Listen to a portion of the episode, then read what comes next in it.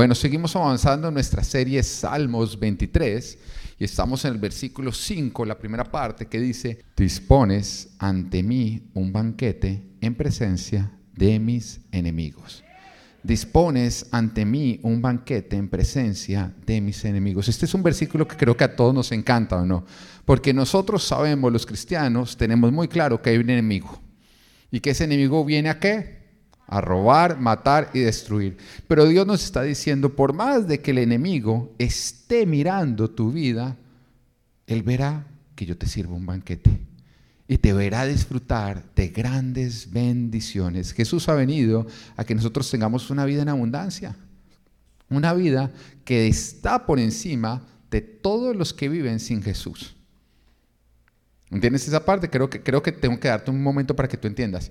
Jesús vino a que nosotros tengamos una vida en abundancia, lo que significa que nuestra vida va a estar por encima de todos aquellos que viven sin Jesús. Y el mejor, o sea, la mejor prueba de eso es uno mismo. Porque todos recordamos lo que era nuestra vida antes de Cristo, ¿no? Y tú miras a ese yo antes de Cristo y ahora te estás viendo a ti en Cristo. Y uno mira y uno dice, Oiga, mi vida ahora con Cristo está por encima de antes que yo estaba sin Cristo. ¿Tú quieres saber dónde estarías en Cristo? No estarías donde estás. Simplemente mira atrás antes de Cristo y te vas a dar cuenta que por Cristo tu vida ahora es abundante, cuando antes era escasa.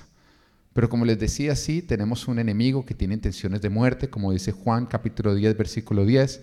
El ladrón no viene más que a robar, matar y destruir. Yo he venido para que tengan vida y la tengan en abundancia. Bajo el cuidado de Dios, aunque el diablo quiera robarnos, Dios nos va a colmar de bendiciones. Y justamente por eso el Salmos 23 nos dice, dispones ante mí un banquete en presencia de mis enemigos. Sin embargo, recordemos que estamos estudiando este salmo desde la perspectiva de un pastor y de una oveja.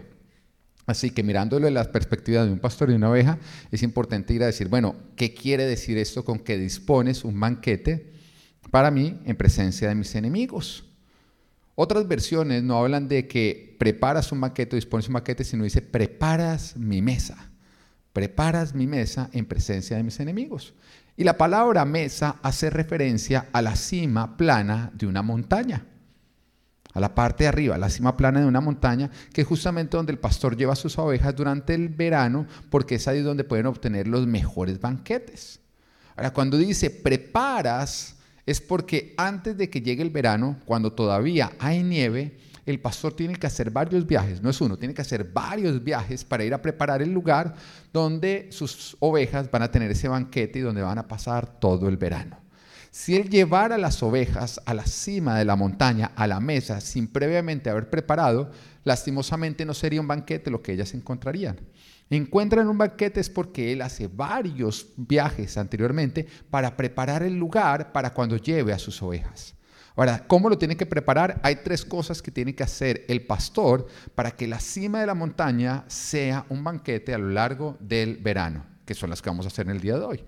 El punto número uno es alista los pastizales. Alista los pastizales. Acá nos está hablando a nosotros del alimento. El pastor va delante de las ovejas con sales y con minerales y los esparce en lugares estratégicos. Prepara estos lugares que es justamente donde van a pastar las ovejas escogiendo dónde están los mejores pastos y definiendo también un programa de alimentación, que como veíamos anteriormente, el pastor tiene que tener un programa de alimentación porque las ovejas tendemos a comer en el mismo lugar hasta que convertimos una bendición en algo devastado en algo que termina maldiciéndonos y por eso Él nos va moviendo de diferentes lugares. Entonces Él tiene que ir previamente a preparar los pastizales justamente para tener una buena, un, un buen programa de alimentación para cuando lleguen sus ovejas. Algo que es supremamente clave para esto es identificar todas las plantas venenosas. Porque las plantas venenosas tienen características que son muy atractivas para las ovejas. Por ejemplo, los colores. Y son tan provocativas que ellas van y comen de ellas y cuando empiezan a comer de estas plantas, de estos vegetales venenosas, esto le provocan parálisis que terminan en muerte. Y por eso los pastores van a las mesas a arrancar este tipo de plantas. Porque lastimosamente las ovejas se mueven es por lo atractivo, ignorando las consecuencias. Cualquier parecido con nuestra realidad es pura no coincidencia. ¿Mm? Así funciona también el pecado, ¿no?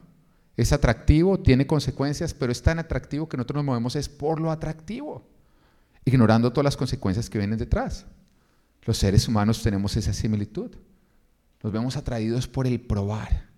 Nos dejamos deslumbrar por lo que es atractivo. Y eso nos lleva a nosotros a ignorar las consecuencias.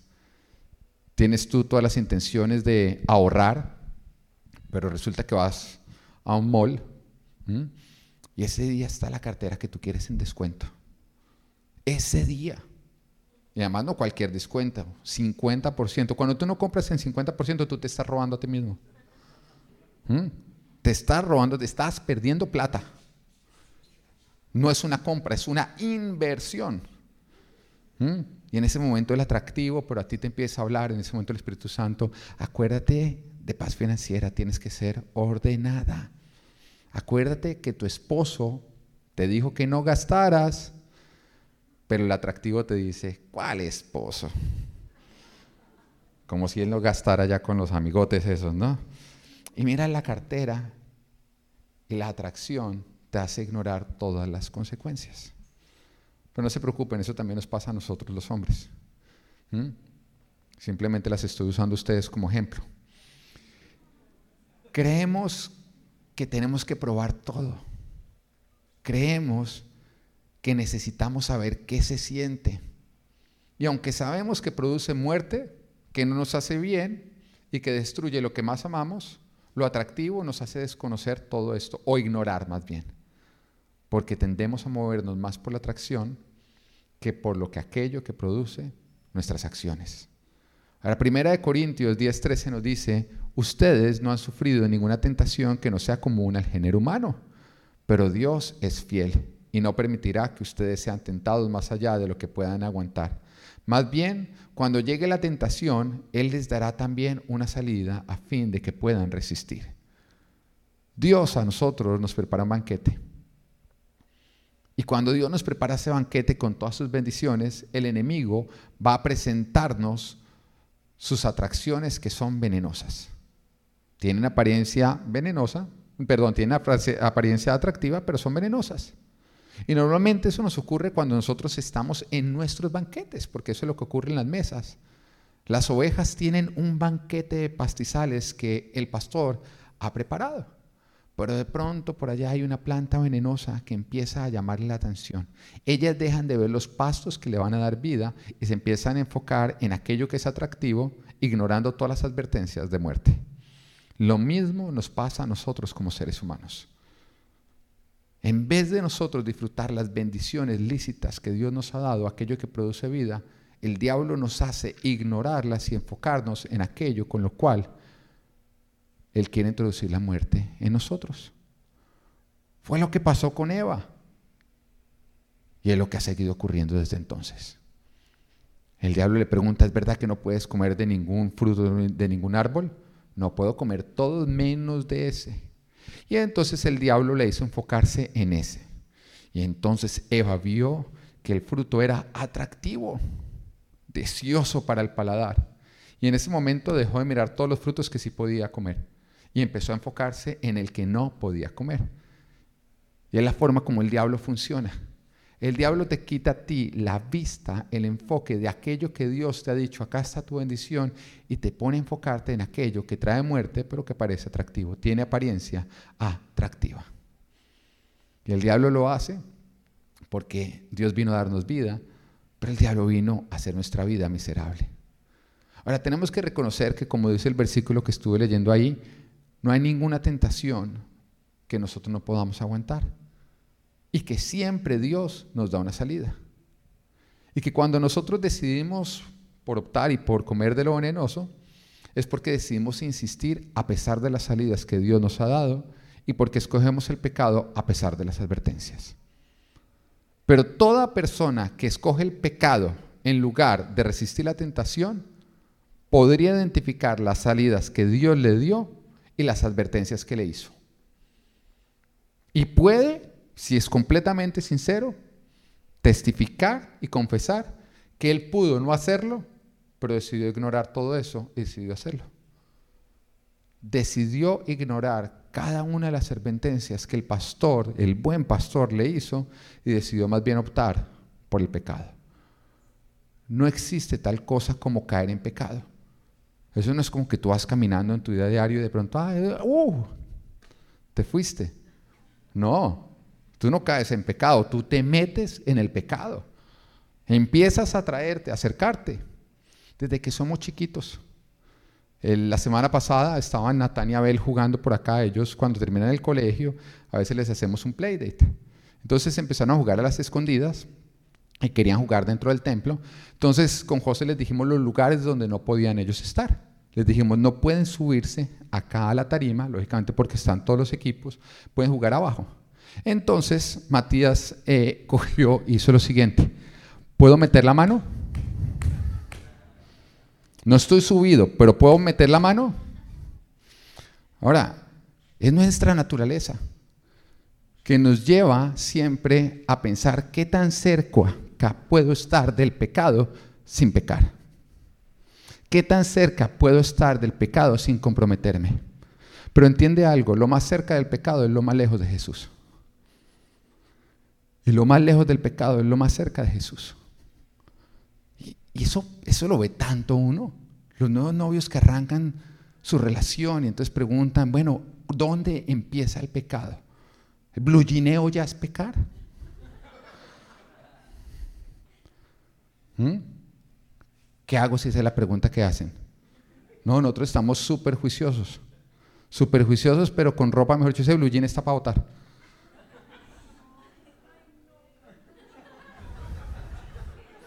Lo que usted le haya metido ahí no es porque la imaginación lo lleva donde no era.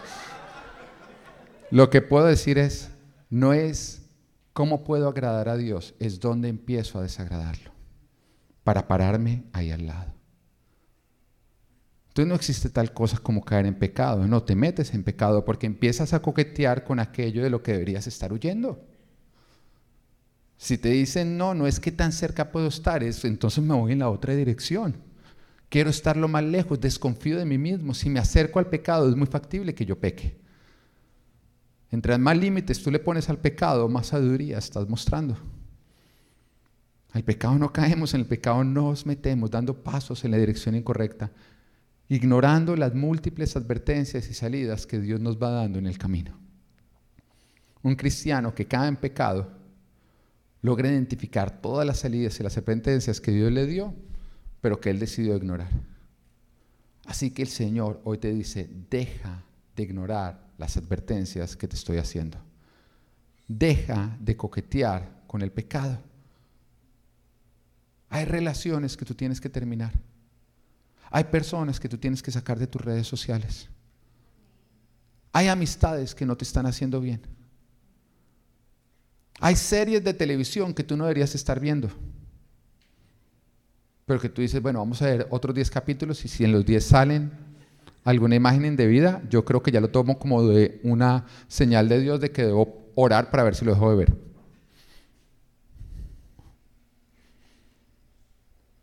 Deja de coquetear con aquello de lo que deberías estar huyendo.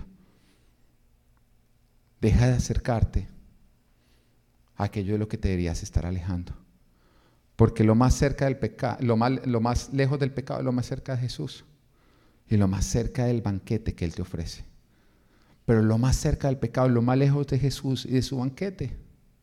Así que o te alejas de las hierbas venenosas o el diablo va a paralizarte y luego a matarte.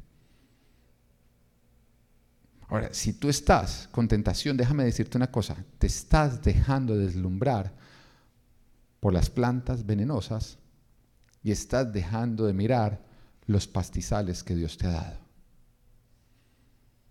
Entonces no es como que no, entonces no puedo comer de estas plantas. Coma de los pastizales. No es que no pueda hacer eso, es que debería estar haciendo aquello. En vez de llorar lo que no puedes hacer, disfruta lo que ya puedes hacer. Porque en tu vida hay banquetes que tú deberías estar disfrutando. Y si te pones a comer de las plantas, de, las plantas venenosas es porque estás dejando de disfrutar los banquetes que Dios ya te dio. Y acaba el tema, cuando nosotros miramos mucho la planta venenosa, llegamos a despreciar los banquetes. Los llamamos poca cosa, le encontramos todos los peros. Ay, ya estoy cansado. Entonces el Espíritu, pero come de eso. Ay, ya, es que eso es muy cansón. Y empezamos a encontrarle todos los peros. Porque el diablo te llena de argumentos para hacerte creer que lo que Dios te ha dado no es suficiente. Deja de escuchar la voz del diablo y gózate de los banquetes que Dios te ha dado. Amén.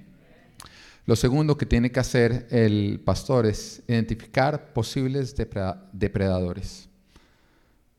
Identificar posibles depredadores. Otra razón por la cual el pastor se adelanta es para identificar todos los depredadores que pueden haber en el lugar. Y por eso él busca rastros, tanto de lobos, coyotes, pumas, osos o leones, para deshacerse de ellos, ya sea cazándolos o atrapándolos. Y para eso, y lo hace justamente para asegurar el bienestar de su manada, de su rebaño. Él va y justamente donde va a estar, si él va encontrando cualquier rastro de cualquier animal, él sabe que él se tiene que deshacer de ese animal antes de llevar su rebaño. Es algo que él va a estar haciendo. Pero normalmente lo que pasa cuando los depredadores van a atacar es que ellos se hacen en los lugares más altos, observando a distancia el rebaño y esperando la oportunidad que ellos puedan obtener para devorar la presa. Ahora, ¿cuál es la oportunidad? Cuando el pastor no está cerca. Un depredador jamás se acerca a un rebaño que está cerca al pastor. Siempre espera la oportunidad en que alguna hojita se empiece a apartar de la manada para que en ese momento esa sea la que le pone el target y la que va a experimentar tanto sus garras como sus colmillos. Y esta es una escena sangrienta, dramática, que suele terminar en muerte. Y que solamente se puede evitar cuando el rebaño está unido al, al, cuando cada oveja está unida al resto del rebaño y cerca al pastor. Ahora mira lo que nos dice la palabra en 1 de Pedro 5.8. Nos dice, manténganse alerta. ¿Qué te dice? Mantente qué? Alerta. ¿Usted sabe qué es alerta? No se quede dormido, no se quede confiado. Manténgase alerta. Su enemigo, el diablo, ronda como león rugiente buscando a quien devorar. Resístanlo, manteniéndose firmes en la fe, sabiendo que sus hermanos en todo el mundo están soportando la misma clase de sufrimientos. Mira cómo nos está diciendo a nosotros, firmes en la fe y unidos a nuestros hermanos que están enfrentando lo mismo. Ahora, un problema que podemos llegar a tener los cristianos es ver a Satanás simplemente como un ideal, como una filosofía, como el coco, como lo veíamos chiquito, ¿no? Que no existía, pero algo simplemente que tenía de pronto algún nombre para nosotros alejarnos de aquello. Y dejamos de entender que Satanás es una persona, que es real, y que Él está mirando de los lugares altos a qué cristiano devorar. Satanás quiere devorar tu vida, quiere robarte tu matrimonio, quiere robarte tu salud, quiere robarte tus hijos. Y hay muchas cosas que ocurren que tú dices, es que no sé por qué ocurrió. Muy sencillo, ocurrió porque Satanás estaba teniéndote en la mira y cuando te vio que tú te apartaste un poquito, entró a robar. Porque lo único que impide que nosotros seamos robados por Satanás es estar pegados al rebaño y todos muy cerca de nuestro pastor. Es lo único. El primer engaño que Satanás nos trata de dar a nosotros los cristianos es que lo desconozcamos o lo ignoremos junto con sus intenciones, sus ataques. Que vivamos como si Él no existiera. Pero Él lo hace hasta que nosotros experimentamos sus colmillos y sus garras. Ah, nos dice que el diablo es como león rugiente. Cuando se va a mirar los ataques de leones y de pumas, normalmente estos entran y salen sin ni siquiera ser notados, sin que los pueda siquiera ver su pastor pero dejan atrás un mar de sangre. Esa es la habilidad que tienen. La oveja medio se aleja del resto del rebaño y entran y salen. Y cuando llegó el pastor ya no encontró ningún león, ya no encontró ningún puma. Ya lo único que encuentra es sangre por todo lado. Es muy raro que un pastor vea un león o vea un puma. No se dejan ver porque tienen puesta la mirada en el pastor. Cuando lo ven alejarse, entran y salen. Y lo mismo que ocurre, tú puedes decir, oiga, pero ¿por qué Dios permitió que Satanás me atacara así? Porque te alejaste de él. Cuando él llegó, cuando llegaste a él, ya el diablo había entrado y había salido. El diablo está esperando a que tú te alejes de Dios, creyendo que estás cerca, porque normalmente es lo que ocurre. ¿Cuántos cristianos creen que están cerca de Dios? Pero cuando vamos a mirar el orden bíblico, están lejísimos. Te lo voy a poner así claro. Tú no puedes estar cerca de Dios si tú estás lejos de la iglesia. Hay muchos que dicen que nunca van a la iglesia.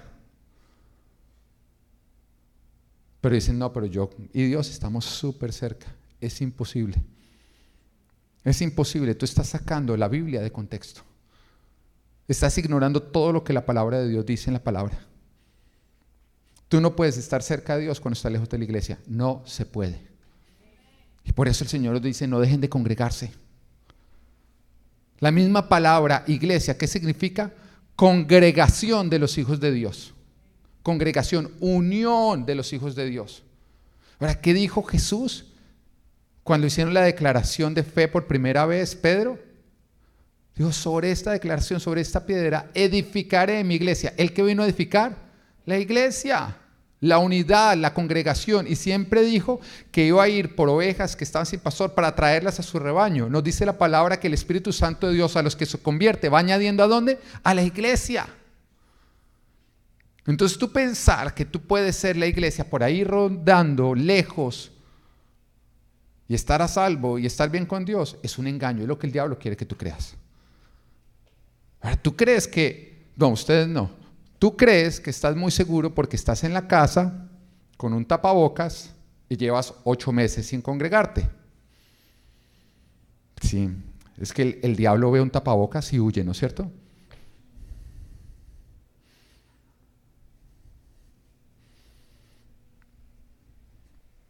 Hay algunos que le tienen más miedo al coronavirus que al diablo. Se protegen del coronavirus y no se protegen del diablo. Nos dice que tenemos que estar alerta. Dice, manteniéndonos en la fe. La fe que es obedecer a Dios, no a nuestros caprichos. Obedecer a Dios, no a nuestros temores, porque seguir el miedo provoca lo que tememos. Y te lo voy a volver a decir. Cuando tú sigues tu miedo, tú no te estás protegiendo. Tú estás caminando hacia lo que temes. Tus temores nunca te van a mantener a salvo. Te van a exponer a lo que temes. Porque la palabra dice que al hombre de fe le ocurra lo que desea, pero al temeroso lo que teme. Así que cada vez que tú te levantes y vas a tomar una decisión, tus miedos te van a decir qué hacer, pero tú rinde tus miedos y pregunta, ahora vamos a escuchar al que se voy a obedecer. Y escucha a Dios. Porque si los grandes cristianos de quienes heredamos la palabra hubieran seguido sus temores, la iglesia no existiría. Porque tuvieron que enfrentar peores peligros que un virus.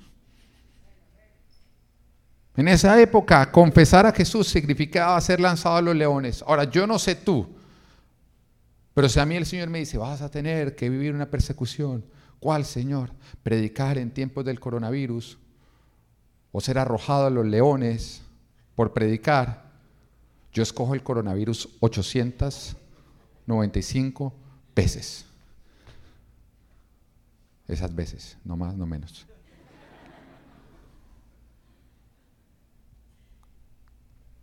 Seguir tus temores provoca lo que tú temes, mientras que seguir la fe provoca lo que tú anhelas. Y nos advierte a nosotros firmes en nuestra fe y la unidad de los hermanos, nos habla de congregación, ser parte de la iglesia, rodeados de otros creyentes, que ha sido lo que más hemos sacrificado en este tiempo, el rodearnos de otros creyentes, andar solos. Y el tema es que al principio nos costaba trabajo, pero después se rompe algo en nosotros y ya como que no queremos salir, queremos estar solos. Y de pronto tú te vas a dar cuenta que al principio cuando te decían que no podías salir de casa, para ti era como, no, prisión domiciliaria. Pero hoy en día es como, ya puedes salir, ya puedes salir. No, no, mi casa, mi casa. Se rompe algo en nosotros. Pero tú recuerdas que cuando Dios creó al hombre, Él mismo declaró, no es bueno que el hombre esté solo.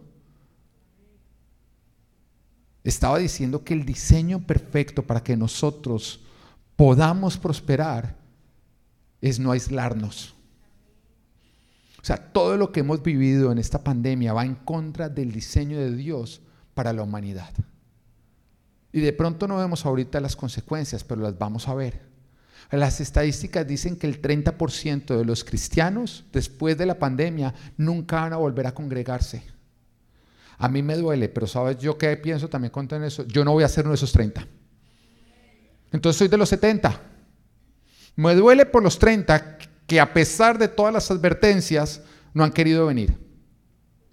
Aquellos que cambiaron el día del Señor por el día del temor. Me duele, pero yo no voy a ser de esos 30, yo voy a ser de los 70 que nos mantenemos firmes en todo momento. Y le doy gracias a Dios porque en este tiempo jamás me he dejado de congregar.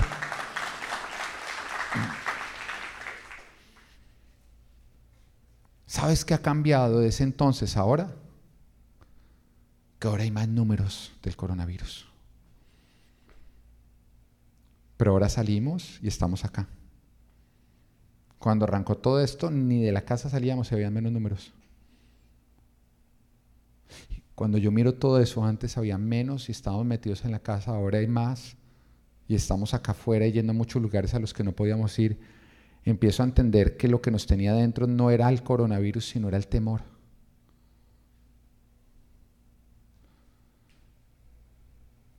Ahora, sal, ponte el tapabocas, pero vive tu vida. Vive lo importante. visitemos a nuestras familias. Ok, que no es seguro hacerlo en casa, entonces salos en un lugar afuera. Reinvéntate. Toma precauciones, pero no sacrifiques lo que Dios nos dice que no es bueno que nosotros vivamos. Toma precauciones, pero no sacrifique lo que Dios dice que es vital para que nosotros funcionemos bien. Porque es lo que el diablo ha querido, que nosotros sacrifiquemos. Yo me ponía a pensar, tanta gente que llevamos un año sin ver, un año sin ver. Y ese que se un año y de pronto va, sale, lo coge un carro y se muere. Y dice, no, pero tú no te moriste hoy, te moriste hace un año. Ni siquiera el coronavirus, bueno, menos mal no te dio el coronavirus, fue un carro, bueno, gloria a Dios. El coronavirus te mató en vida hace un año, pero el carro te mató ahorita.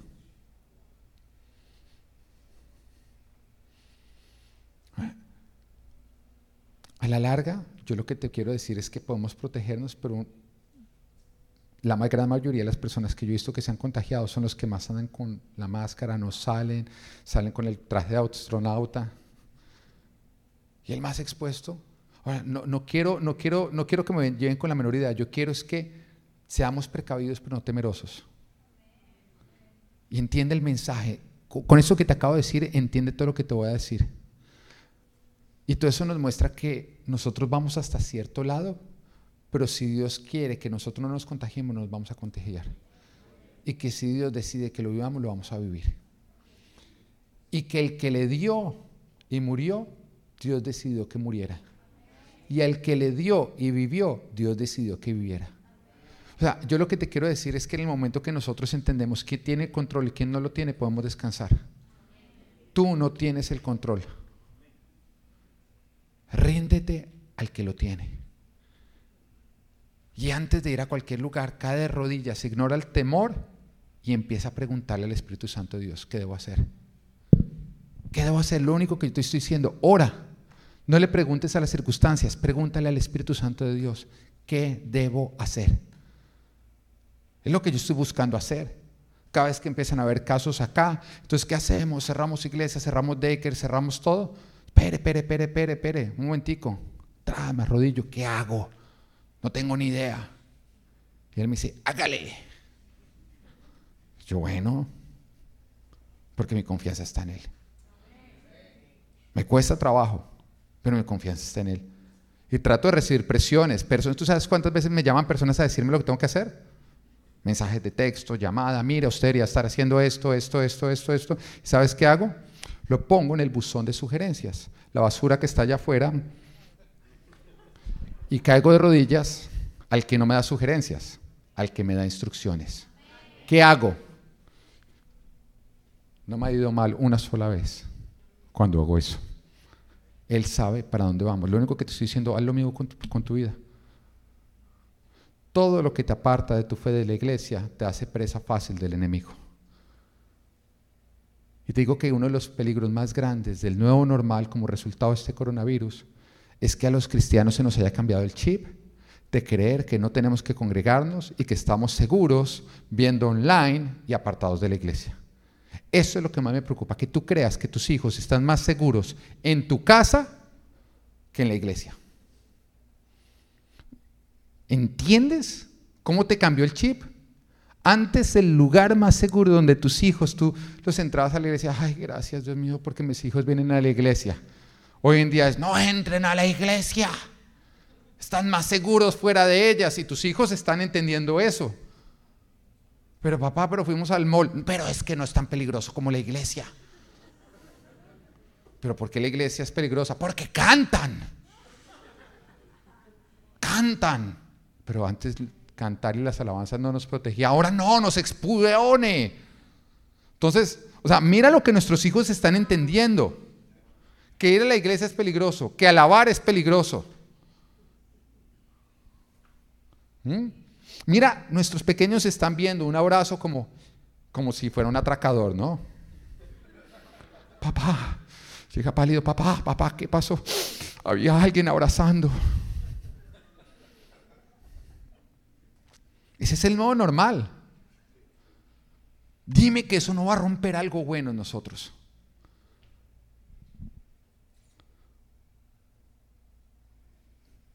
No permitas que el diablo te cambie el chip. No permitas que el diablo te haga creer que tú te expones cuando te congregas, que estamos seguros en las casas viendo online. No, no, no permitas que eso ocurra contigo porque lastimosamente tú estarás desobedeciendo lo que Jesús dijo. Jesús dijo que en los últimos tiempos habrían pestes. Estamos viendo una peste. Dijo, pero el que se mantenga firme hasta el final será salvo. Pero el que se le enfríe su corazón a causa de la peste, ese se perderá. ¿Se te enfrió tu corazón? ¿Se te apagó tu fe? ¿Se te alteraron tus valores por esta peste? ¿Qué tan frío estás y qué tan caliente estás? Antes de la peste, ir a la iglesia era tu vida, giraba alrededor de la iglesia. Después de la peste, tu vida gira alrededor de la peste. ¿Algo cambió? ¿No estás en peligro? Ahora son los números del coronavirus lo que determinan a dónde vas y no vas. Cuando antes era la iglesia, la vida de un cristiano tiene que girar alrededor de la iglesia porque es nuestro propósito de vida. Es donde Jesús está. Es a través de lo que Jesús obra. Deja de separar la iglesia y Jesús porque son uno. Es su esposa. ¿Qué dice el Señor en su palabra con respecto al esposo y la esposa que son uno? Si alguien se acerca a mí y dice, yo quiero ser tu amigo, pero tu esposa no. ¿Tú crees que yo le diría, bueno, hágale? Me estás diciendo algo imposible, mi esposa y yo somos uno. Ahora, no solamente su esposa, es su cuerpo. Todo lo que Jesús hace acá en la tierra lo hace a través de su cuerpo.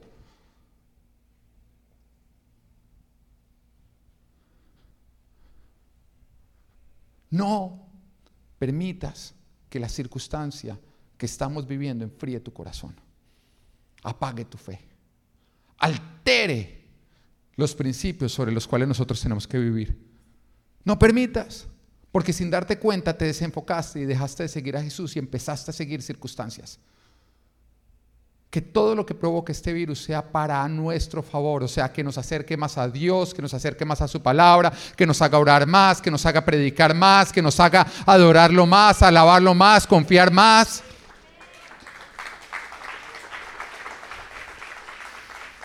Pero si después del coronavirus lo que cambió en ti es que antes los domingos eran el día del Señor, ahora es el día del temor, antes lloraba, ya no oro tanto, antes cantaba, ahora ya no canto porque es muy peligroso que me contagien. Si eso es lo que cambió en ti, dime que no se te está enfriando el corazón.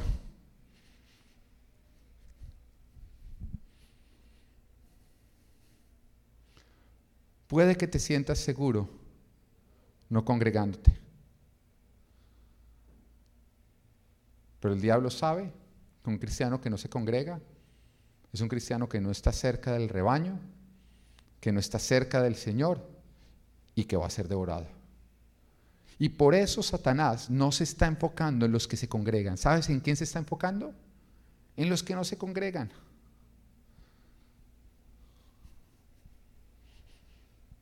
Ustedes se sienten más seguros en ese momento como, ay. Y miran a los que se están viendo en transmisión como, gracias. Te debo una.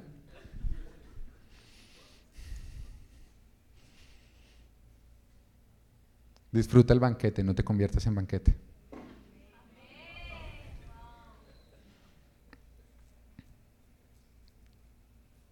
Cuando una oveja está bajo ataque, la única salvación que tiene es la llegada de su pastor. Entonces la única salvación que tiene es pedir ayuda.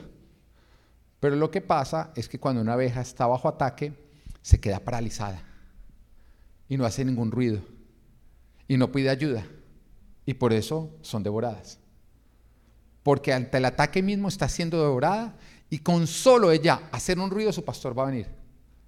Pero cuando se ve atacada se queda así quieta. ¿Usted se ha dado cuenta que los cristianos que están bajo ataque son los que menos piden ayuda? ¿Cómo vas? Bien. El diablo ya almorzándoselo.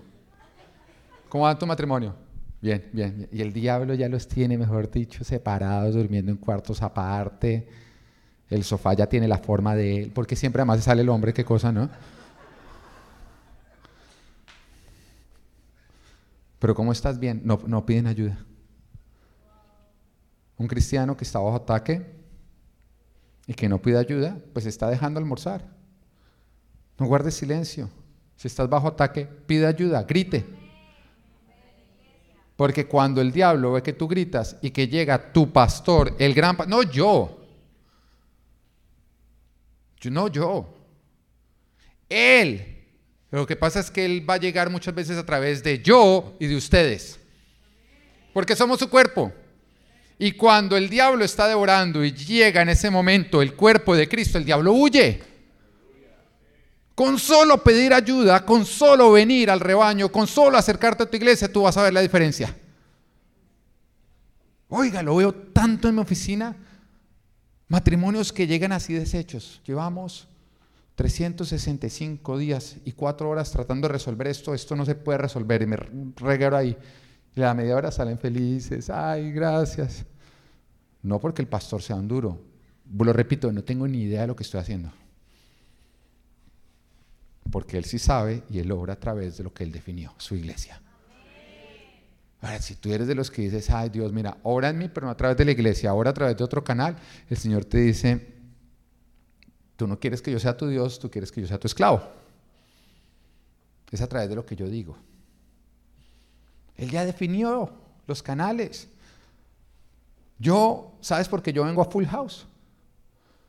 Porque a pesar de que yo soy de los que doy la palabra, yo sé que Dios va a usar este espacio para nutrir mi matrimonio. Porque yo digo, tú eres fiel. Si tienes un ministerio de matrimonios en la iglesia, tú lo vas a usar para mi matrimonio. ¿Sabes por qué fui ayer al Congreso de Hombres? Porque yo digo, si como hombre está en el Congreso de Hombres, si yo soy hombre, tú me vas a dar un equipamiento. Si yo no voy, me va a quedar sin recibir algo. Tú no vas a ser, Señor, de los que vas a preparar eso y no vas a dar algo especial allá. El que no fue se perdió de algo, no lo va a obtener. Algo que Dios tenía para usted. No, la pasé rico en casa, te quedaste sin recibir algo que Dios tenía para ti. Porque yo creo que Él es fiel. En que se organizó eso era para darnos algo que nosotros necesitamos. Punto número tres. Alista las fuentes de agua. Alista las fuentes de agua.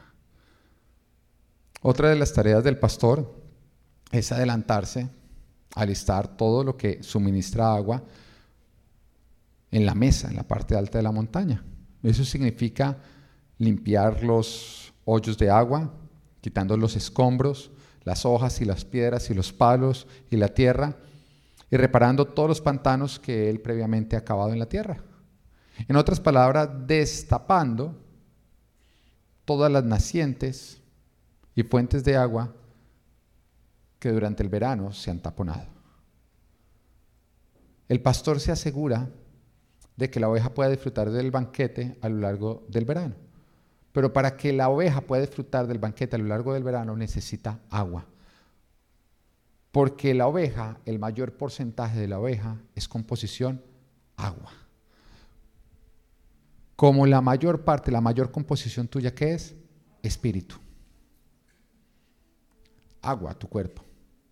Pero realmente tú eres un espíritu que tiene un alma y que vive en un cuerpo. Y el cuerpo simplemente es un cuadro de todo lo demás. El Señor hizo que nosotros seamos en nuestro mayor porcentaje agua para dejarnos saber que nuestro mayor porcentaje realmente, nuestra composición, es espíritu. Si tu cuerpo, la mayor parte de tu cuerpo es agua, no es que estés gordo, estás inundado,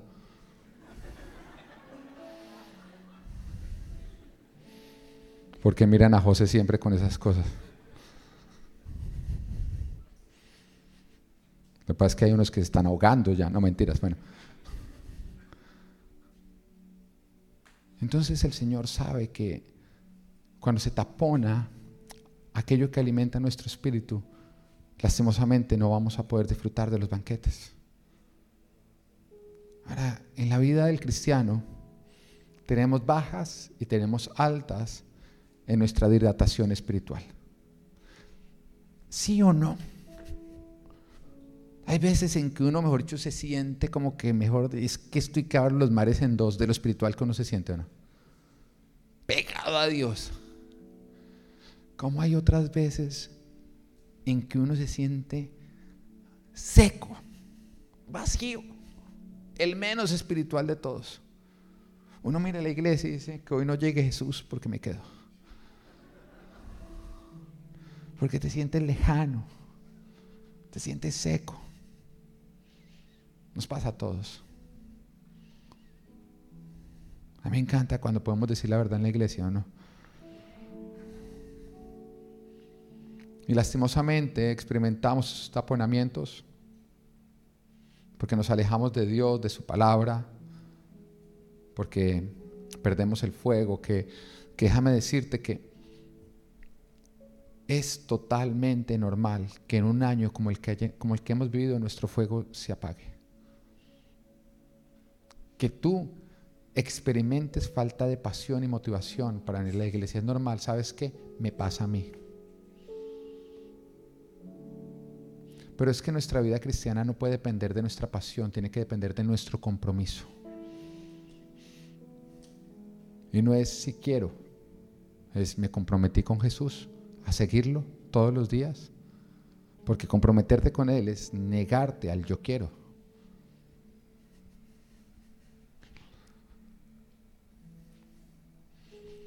Y lastimosamente hay tiempos en que nos enfriamos. Y de pronto es el resultado de tu pecado, que te llevó a la culpa. Y la culpa te lleva a alejarte de Dios, porque nos hace sentirnos descalificados, rechazados. ¿Te ha pasado?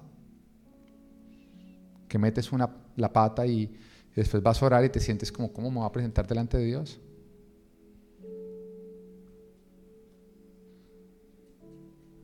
¿Cómo voy a ir a la iglesia si ayer peleé con mi esposa y fui grosero?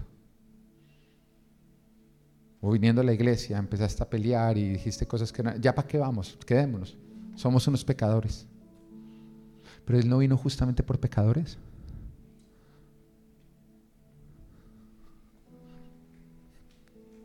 Un domingo dejamos de a la iglesia y se convirtió en meses. Una mañana dejamos de hacer el devocional y ya va semanas. Pero Hebreos capítulo 4, versículo 15 nos dice, porque no tenemos un sumo sacerdote incapaz de compadecerse de nuestras debilidades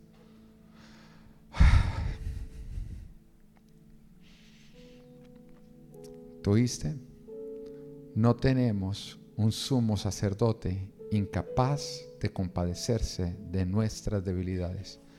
Eso quiere decir que lo que tú más detestas de ti mismo, Jesús lo mire y se compadece de ti. Que lo que crees que más te descalifica produce compasión de Dios hacia ti.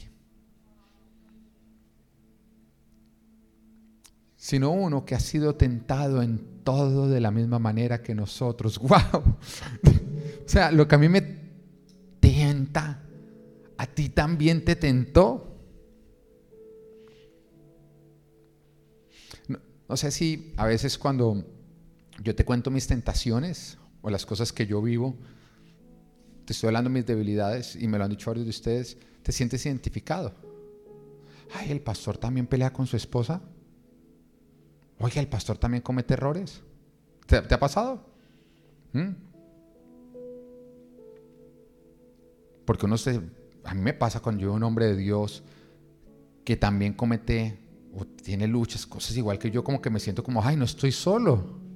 Porque a veces en el silencio Satanás lo hace creer a uno que uno es el único, que uno es lo peor, que uno es el depravado, que uno es, mejor dicho. Pero cuando uno se da cuenta que otros están en las mismas luchas, uno se siente comprendido, ¿no? Pero es que acá no está hablando de otro hermano, acá está hablando de Jesús. Dice, sino uno que ha sido tentado en todo de la misma manera que nosotros. Eso quiere decir que Jesús te comprende, que Jesús ha vivido las tentaciones que tú has vivido. Eso sí nos aclara algo, aunque sin pecado. Él no pecó, pero él sí fue atraído por el pecado. Así que acerquémonos confiadamente al trono de la gracia para recibir misericordia y hallar la gracia que nos ayude en el momento que más lo necesitamos. Eso quiere decir que cuando algo taponó tu vida espiritual y está seco, tú puedes acercarte a Jesús y Él no te va a decir, ¿qué hace viniendo? Si usted está alejado, si usted no ora, si usted ayer peleó con su esposa, si usted lleva mucho tiempo sin hacer el devocional. No, Él en ese momento se acerca, se compadece de ti, te dice, te entiendo, yo viví las mismas tentaciones y toma mi misericordia, toma mi gracia, toma todo lo necesario para que se destapone tu vida espiritual y puedas ser hidratado y puedas ser levantado y puedas disfrutar de mis banquetes. Porque tú puedes tener los mejores banquetes delante tuyo, pero si estás deshidratado de Dios, no los vas a poder disfrutar. Porque un banquete sin la hidratación de Dios es escasez. Y el mejor momento de tu vida lejos de Dios es el peor momento y tú lo sabes.